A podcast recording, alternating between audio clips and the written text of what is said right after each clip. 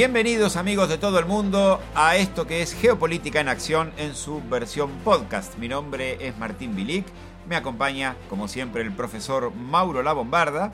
Buenas noches Mauro. Hola Martín, ¿qué tal? Y hoy vamos a enfocarnos eh, en un país, exclusivamente en un país, pero de una enorme relevancia en la historia universal. Un país que no ha podido ser, eh, tierras que no han podido ser sometidas por, ni por los romanos, eh, tierras, un país que ha invadido este, potencias muy superiores, caso Rusia, ya desde Novgorod, desde aquella invasión teutona a Novgorod, porque estamos hablando de Alemania, un país que ha protagonizado como, como, como, como figura central eh, las dos principales guerras del siglo XX, eh, y que hoy habría que dilucidar, que esto es un poco lo que vamos a intentar hacer, en dónde está parada Alemania en el actual concierto mundial. ¿Y por qué enfocamos en Alemania? Porque es un país que no puede pasar inadvertido para eh, ningún hemisferio, ni para el este ni para el oeste. Alemania en esto tiene una situación que también puede, similar a la rusa en el hecho de encontrarse en el centro, en de tener Europa hacia un lado y Occidente y Asia eh, hacia, hacia Oriente. Pero ¿está parada Alemania? ¿Está de rodillas Alemania? ¿A dónde debe mirar Alemania? Bueno, decía Kissinger, sí. decía Kissinger demasiado grande para Europa, demasiado chico para el mundo.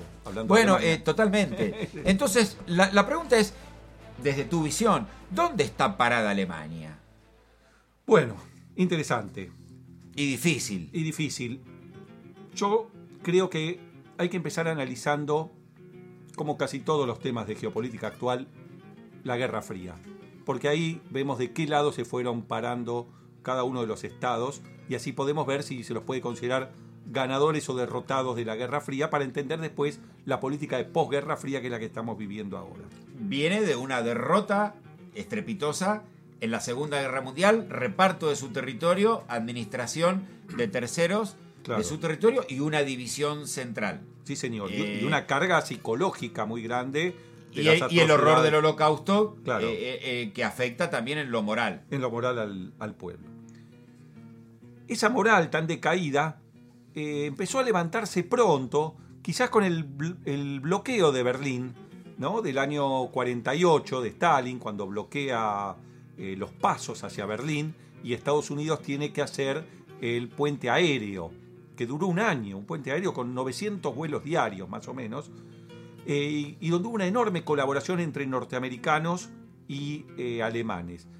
Eso despertó un poco el entusiasmo de los alemanes, vieron que podían trabajar con los americanos, que hasta hace unos pocos años eran sus enemigos, y el resultado de ese bloqueo, que al final Stalin tuvo que dar marcha atrás, fue que Estados Unidos eh, retira la, ocupación, podríamos decir, eh, de, de las potencias aliadas de Alemania Occidental y constituye la República Federal Alemana, con sede en Bonn y con su primer primer ministro que fue Konrad Adenauer.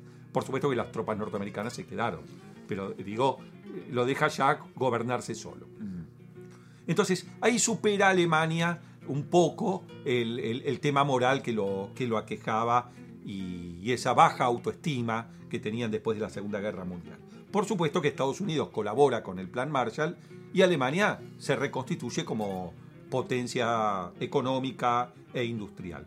Y empieza a crecer y si bien Estados Unidos mantiene la ocupación militar, tiene cierta autonomía junto con los demás países de Europa Occidental, cosa que no sucede en Europa Oriental, que está bajo un dominio férreo de la Unión Soviética. Ahora bien, cuando Alemania empieza a crecer, se empiezan a plantear algunos dilemas eh, de seguridad. El gran problema era el ejército ruso parado enfrente. Eh, si vos vivías en Hamburgo, eh, un, avión militar ruso tardaba cinco minutos en llegar a Hamburgo. Y si vos ibas en auto, en una hora y media llegabas al primer cuartel ruso. Los tenías al lado. El problema se da cuando en la década del 60 empieza a haber una paridad nuclear entre Estados Unidos y la Unión Soviética. Esa paridad nuclear lleva a Estados Unidos, bajo el gobierno de Kennedy sobre todo, a declarar la doctrina de la mutua destrucción asegurada. Es decir, nunca nos vamos a tirar misiles porque nos estaríamos suicidando. Entonces los europeos dicen, che, y entonces si no se van a tirar misiles, ¿quién me defiende a mí? Claro. Bueno, Estados Unidos dice, yo te defiendo. Si te atacan, yo te voy a defender. Sí, pero ¿hasta dónde me vas a defender? Y ahí los alemanes se dan cuenta que ellos tienen que tratar de defenderse solos porque no confían en Estados Unidos. Alemania que después de la Segunda Guerra Mundial, eh, a diferencia de su, de su conducta previa, no optó por militarizarse, Exacto. sino optó por industrializarse, por fomentar su comercio, Pero por- fue- después Estados Unidos le fue diciendo, quiero que gastes plata en defensa. pero no por nada es, si no me equivoco, donde eh, el, país donde mayores bases tiene Estados Por Unidos eh, eh, en Europa. Y la sigue teniendo. Y la sigue Vamos teniendo. a ser claro, es un país invadido Alemania. Ahora bien, eh, a eso voy. ¿Es un país protegido por Estados Unidos o es un país invadido por Estados Unidos?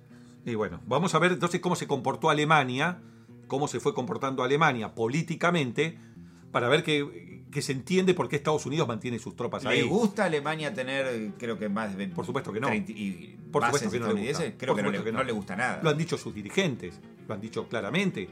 Dirigentes aliados de Estados Unidos, ¿no? Me refiero a Helmut Kohl, Helmut Schmidt, eh, lo han dicho. No, no nos gusta que, que- que un militar extranjero con cientos de miles de soldados en mi territorio nos, nos dé órdenes. No, ¿cómo le va a gustar? A nadie le gusta eso. Pero bueno, eso es por haber perdido la Segunda Guerra.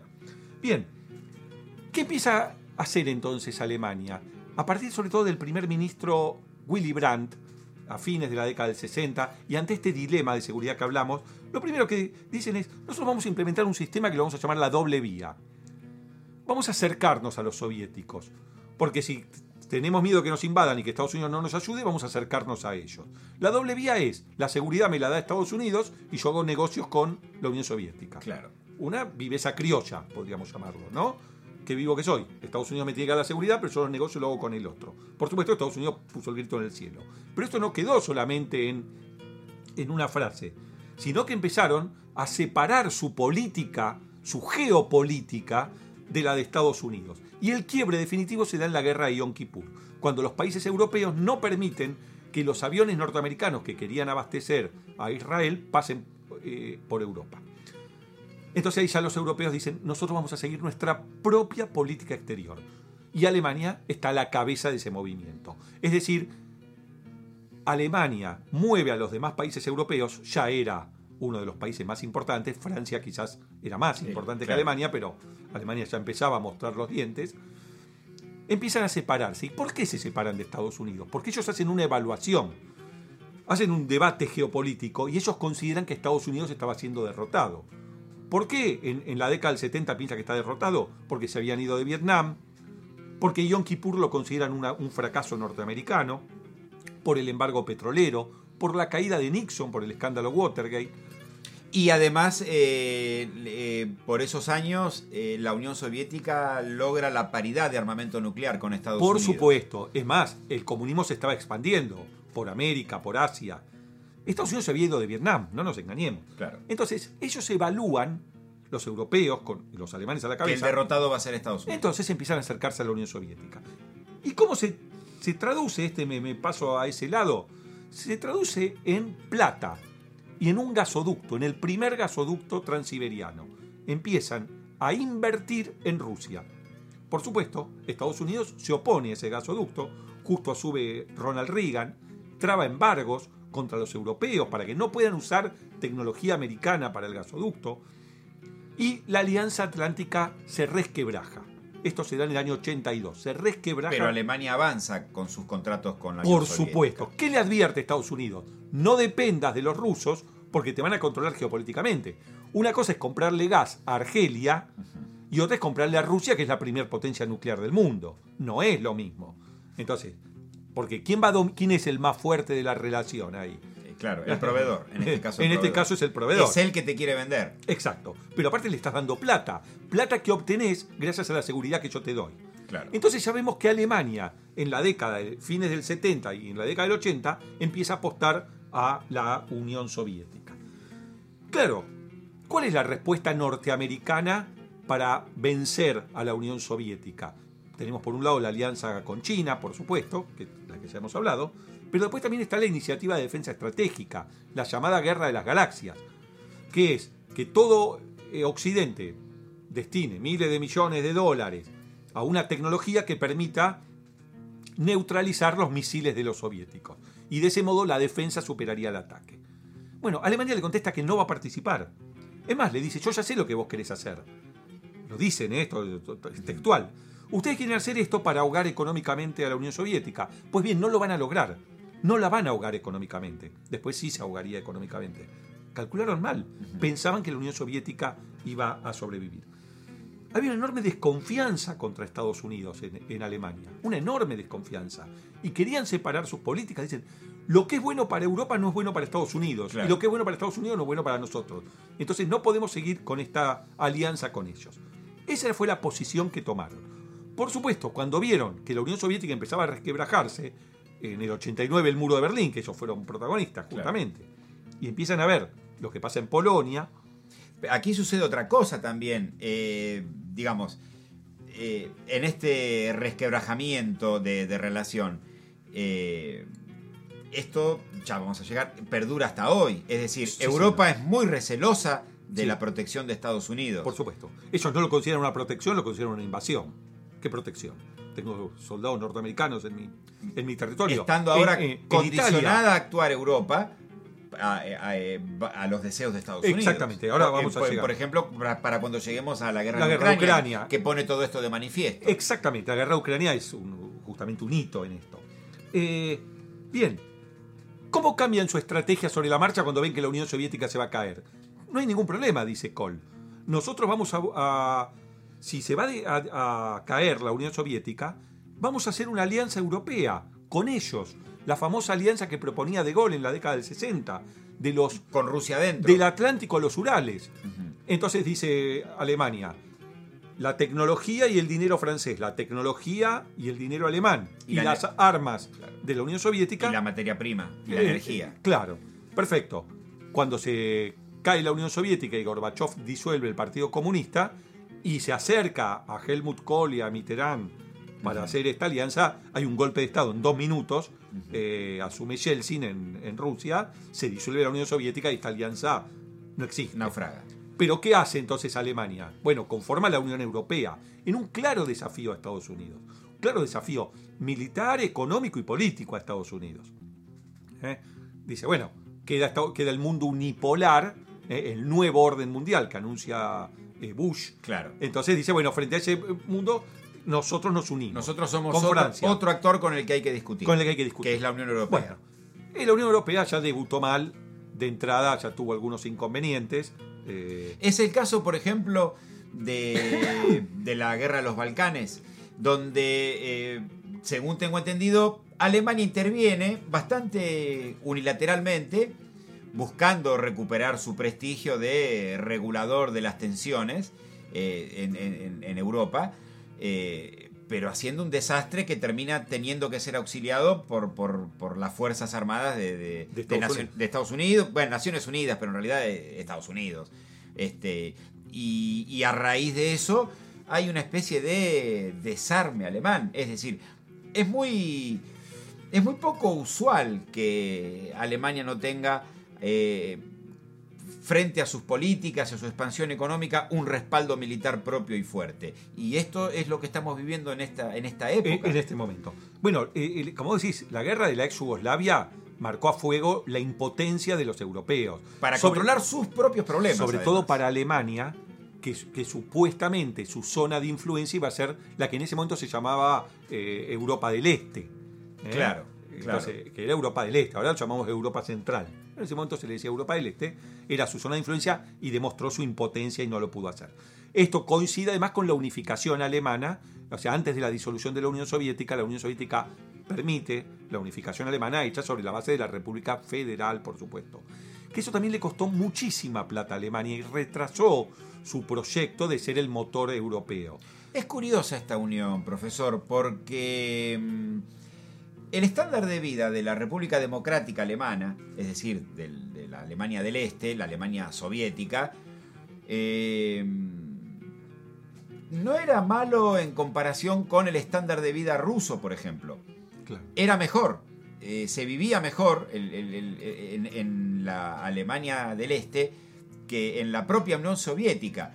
Y sin embargo, en la fusión, lo que prima es eh, adaptarse a los cánones occidentales. Claro, Y con- tal vez esto haya tenido que ver con eh, este, este sufrimiento extra de, Alemania. lo ¿Qué que- hubiera pasado si en realidad hubiera sido a la inversa? Si es el, el- es el oeste el que se acerca al este. Sí, bueno, pero eso no pasaba porque... No pasaba porque se había caído la Unión Soviética. No, pero además porque la realidad indicaba que la gente que vivía en Alemania democrática, que era la del este, se pasaba al otro lado. Porque ellos no se comparaban, está bien lo que vos decís, pero no se comparaban con Moscú. Ellos se comparaban con, con Bonn, Ese es con, con Hamburgo, Ese con las ciudades. Pero Querían- mire dónde están ahora. Querían ese estilo de vida. Bueno, eso costó muchísima plata a Alemania Occidental, esa unificación, porque tuvo que equiparar a Claro. toda esa gente, incorporarla. Y eso le retrasa su crecimiento. Y encima, apenas se unifica, eh, se unifica el 3 de octubre del 90. ¿eh? Entonces, al poco tiempo estalla la guerra en la ex Yugoslavia y tiene que hacerse cargo y no lo logra hacer. Y ya entonces empieza con un tropiezo la Unión Europea. Va a seguir con otros tropiezos. eh, los conflictos en Medio Oriente lo perjudican en su abastecimiento energético y vuelven a acudir a Rusia como proveedor de energía. Siempre quedan con ese tema. Por supuesto que Rusia tiene un, el- gobierno de Yeltsin que dura varios años, bastante desastroso para los, los rusos, pero después ya viene Putin y Rusia empieza a crecer. Eso ya es otro tema, también creo que lo hemos hablado. Pero sigamos con Alemania como eje central, como eh, motor de la Unión Europea, porque alcanza ese grado de la primer potencia de la Unión Europea. Y mantiene este desafío a Estados Unidos eh, con, a través de nuevos gasoductos, sobre todo con, con Rusia, buscando energía barata para competir contra Estados Unidos. Estamos diciendo entonces hasta acá que casi en los 2000, más o menos creo que Sí, claro, estamos sí, hablando de de, eso. de estos tiempos, hay una Alemania que ha logrado ser poderosa y dominante en Europa, Sí. no militarmente, pero sí económica y comercialmente, eh, regula el euro, por ejemplo, es, eh, tiene a, a- a- a muchos países de Europa como acreedores, mm, perdón, como deudores, y eh, está en un estándar eh, aceptable. Es decir, ha Sí. salido bien la reunificación alemana. Alemania es el país más importante de Europa. Sí, lo que no logró con los tanques, se dice lo, Lo logra con la economía. con la economía.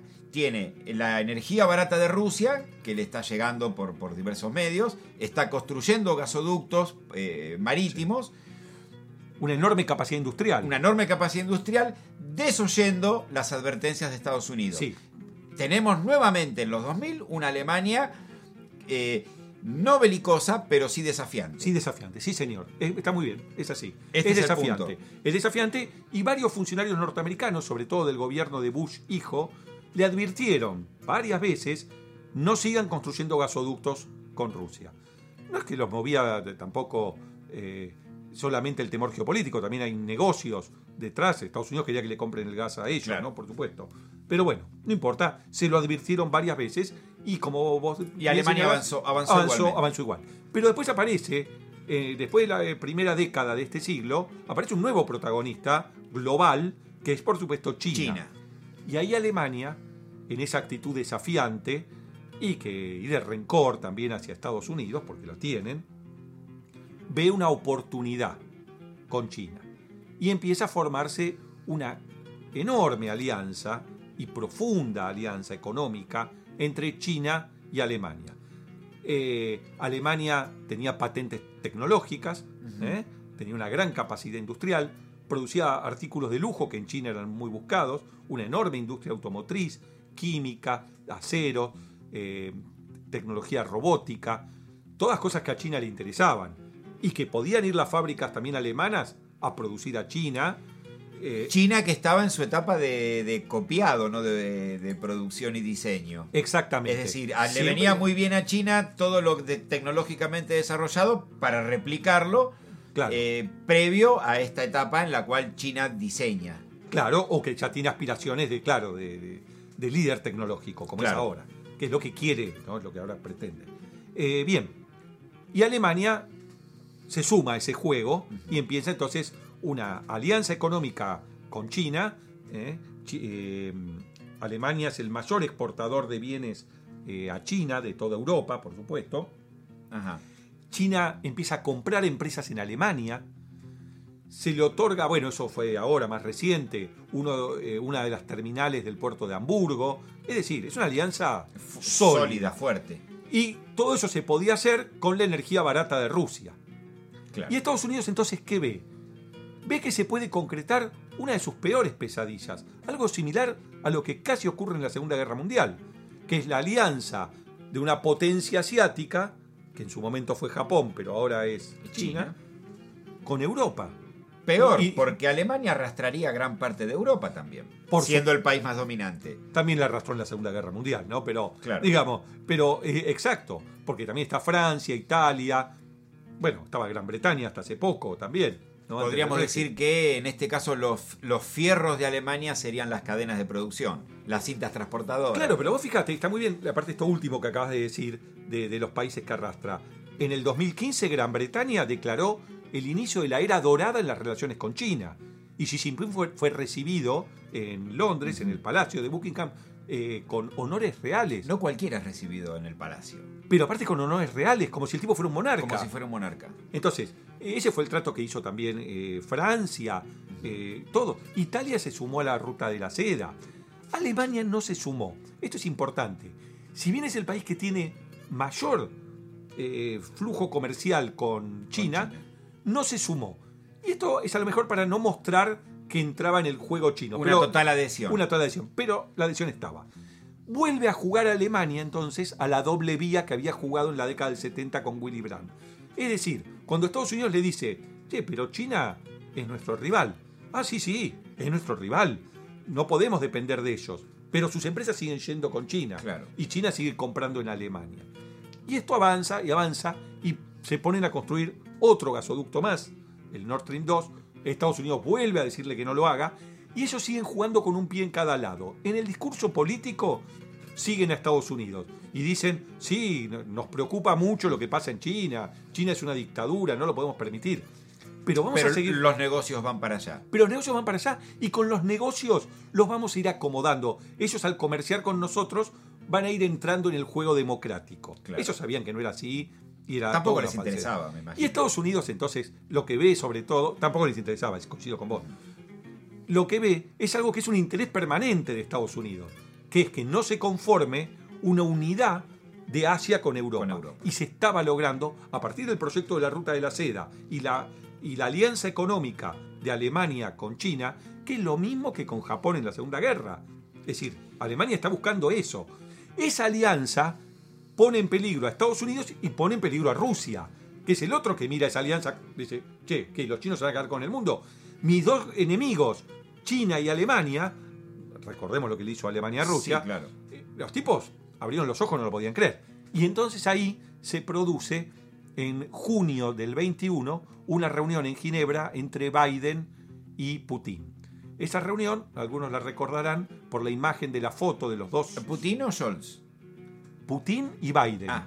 Los dos sonrientes, con un globo terráqueo en el medio, una biblioteca Sí, detrás, recuerdo esa foto. y muy sonrientes.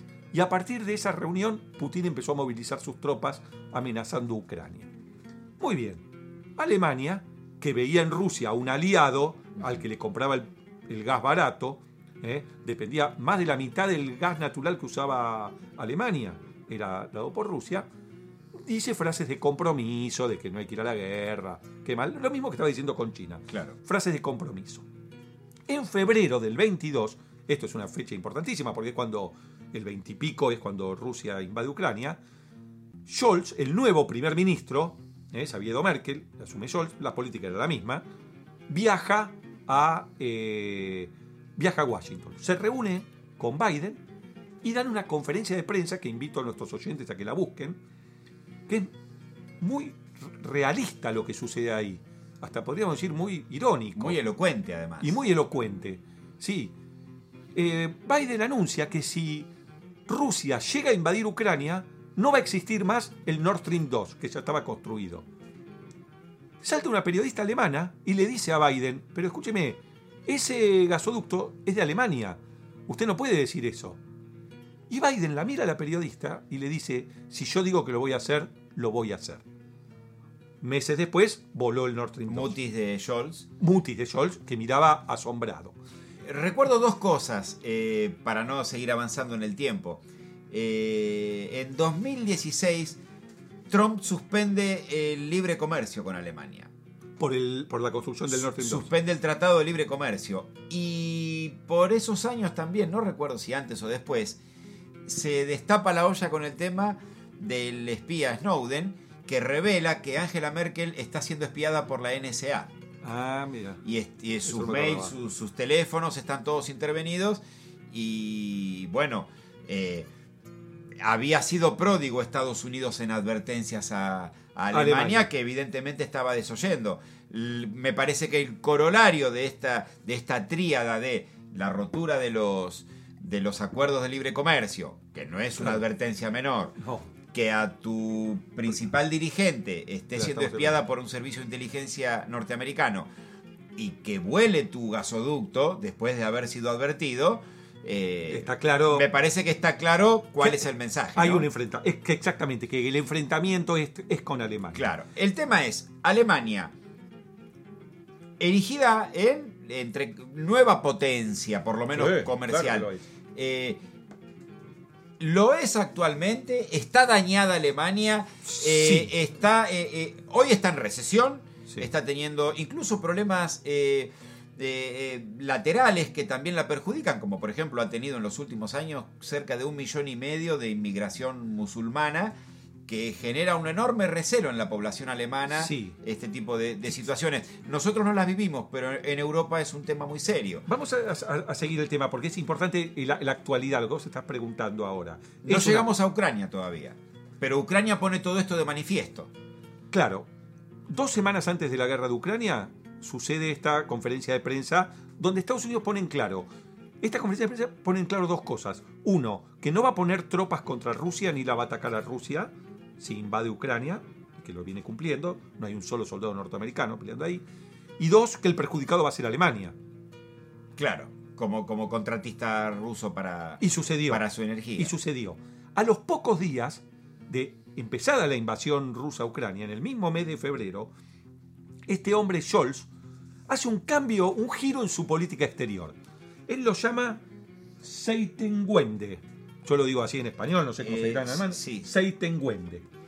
Es a los pocos días de la invasión.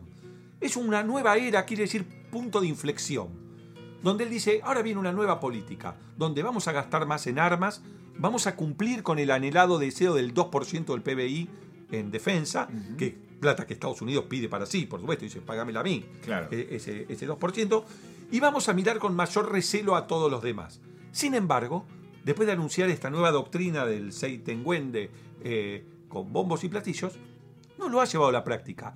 Sus empresas siguen yendo a China, él fue a China, con sus más grandes empresas, las automotrices, las químicas, las de robótica, las de más alta tecnología, siguen invirtiendo en China, siguen los lazos subterráneos y profundos entre China y Alemania, aunque en política dice otra cosa. Es decir, Alemania no está comprometida con el enfrentamiento global de Estados Unidos. Estados Unidos dice, señores, Claro.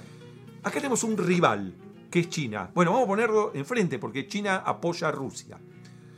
Y Alemania dice, sí, sí, estamos del mismo lado, voy a cambiar mi política exterior, pero se mantiene. Yo trabajo con Rusia y China. Exacto.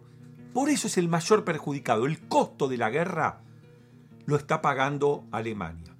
¿eh? El costo de la guerra. ¿Y cómo se paga el costo? Con recesión. A partir de enero de este año 23 entró en recesión. ¿Qué problemas está teniendo? Y si Alemania entra en recesión como principal potencia económica europea, esto tiende a derramarse. exa- se, se derrama. Hay, hay- hay acuerdos comerciales que se suspenden, eh, proveedores que se caen. Se derrama sobre Europa, pero también sobre China. ¿eh? Se le está cayendo uno. Sí, habría que ver las magnitudes, pero seguramente hay, Eh, hay- no, hay no- no es chico, pérdida. estamos hablando de la cuarta potencia económica Claro, mundial claro, que claro, está en recesión gracias a la guerra. Es decir, Estados Unidos favorece quizás el conflicto de Ucrania porque sabe que los dos grandes perjudicados son Europa, en cabeza de Alemania, y China. China también ha entrado no en una crisis económica, pero sí en un parate económico, ha dejado de crecer, está en problemas económicos. Entre los problemas que tiene actualmente Alemania, uno es el demográfico que vos mencionaste. Tiene demografía negativa. Por supuesto, no tiene jóvenes, no tiene personal calificado, las grandes empresas ya no tienen personal calificado. Tiene un problema de suministro de energía, no solo paga la energía más cara, sino que ha tomado la pésima decisión Merkel antes de irse de anunciar el cierre de sus centrales nucleares. Que ahora se tienen que reabrir. Tienen que reabrir y estar eh, quemando carbón. Entonces el Partido Verde, que forma parte de la Unión del Gobierno, está... Eh, eh, está quemando carbón. Está enloquecido. Y está sufriendo un proceso de desindustrialización.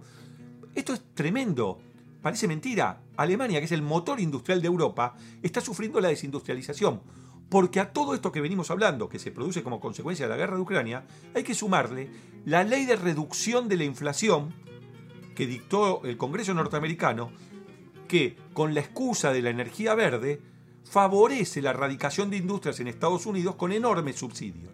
Entonces, los empresarios alemanes que están pagando 10 veces más la energía y que ven que se les el conflicto de Ucrania los está afectando, están levantando las empresas y se van a Estados Unidos. Es decir, no solo está en recesión, sino que tiene un muy mal pronóstico Alemania, porque ya está empezando en un camino de desindustrialización. Sin duda es el país más damnificado eh, con, con, la guerra y la consecuencia geopolítica es la subordinación de Alemania a Estados Unidos. Alemania ya el proyecto que tenía de un mundo multipolar, donde ellos iban a ser uno de los protagonistas y que se sentaban a la mesa de los grandes, ha desaparecido. La guerra de Ucrania ha vuelto a, instalar un sistema casi bipolar. De aliados, aliados o enemigos. Aliados o enemigos, sí señor. Entonces, o estás de un lado o estás del otro. Y Alemania no tiene opción. Uno ve y dice, pero Alemania se está haciendo un gol en contra. No, no se haciendo un gol en contra. La están obligando. no, tiene, opción. Y usted había dicho muy bien en uno de nuestros primeros podcasts, si no el primero, que lo que da una pauta del poder que tiene un país es su, su cantidad de opciones. De opciones. No tiene opción. Por eso hasta el diario The Economist ha sacado un artículo recientemente que dice, ¿es Alemania de nuevo el enfermo de Europa? Ya están, ya están en recesión, en desindustrialización, problemas demográficos, problemas de suministro de energía Alemania. Pero ahí tenemos un problema, profesor. Se ha visto golpeada. Eh, no han terminado bien las historias cuando en su nudo argumental el problema es que Alemania está humillada o reducida o teniendo que agachar la cabeza. Usted habló también en nuestro primer podcast de las características y el carácter de los, pueblos. Y el pueblo alemán no es un pueblo de eh, aceptar mansamente eh, la imposición de, un líder por sobre, por sobre sí mismo. La respuesta, Martín... ¿Cuál va a ser el coletazo? La respuesta la, la, diste vos mismo cuando hablamos de las tropas norteamericanas asentadas en Alemania. Alemania es un país invadido. Estados Unidos ve que permanentemente la desafía. La desafió en la Primera Guerra, la desafió en la Segunda, la desafió en la Guerra Fría, la desafió con la Unión Europea y la desafió en la alianza con China y con Rusia. Y la ha vuelto a golpear. Yo no creo que Estados Unidos cometa el error que cometieron en Versalles ¿A qué se eh, los ingleses. ¿A oprimirla tanto que, que explote en la mano? Y a dejarlo rearmarse. Bueno, Alemania no está. Eh, ahora estaría. Se están hablando en estos tiempos de un, de un rearme, de una. El tema es. Eh, hay problemas más urgentes. Tiene a los rusos enfrente y sin la presencia norteamericana no existe la defensa europea. Lo que ha demostrado la guerra de Ucrania también es el, error de considerar que, eh, la OTAN que Europa podía defenderse sola. No hay ninguna posibilidad. Creo que con esto más o menos tratamos de contestar a, esta pregunta inicial de dónde está parada Alemania, qué es lo que es potencia, no es potencia. Mire, profesor, no sé si la contestamos, pero en todo caso transmitimos nuestras inquietudes también al oyente. Me parece que la respuesta no, no es fácil. Eh, Alemania ha sorprendido por sus salidas. No se puede apostar a que va a tener una salida original, pero el horizonte se ve muy lejos. Creo que los norteamericanos comparten tu preocupación y, por eso, y por eso mantienen tantas bases militares ahí. por las dudas. Vamos a despedirnos y voy a hacer un llamado para tranquilizar a mucha gente. Ha sido un placer, como siempre, llevar adelante este, este diálogo, este cruce de opiniones y espero que ustedes lo hayan disfrutado tanto como nosotros. Los esperamos la próxima en esto que es Geopolítica en Acción en su versión podcast. Buenas noches.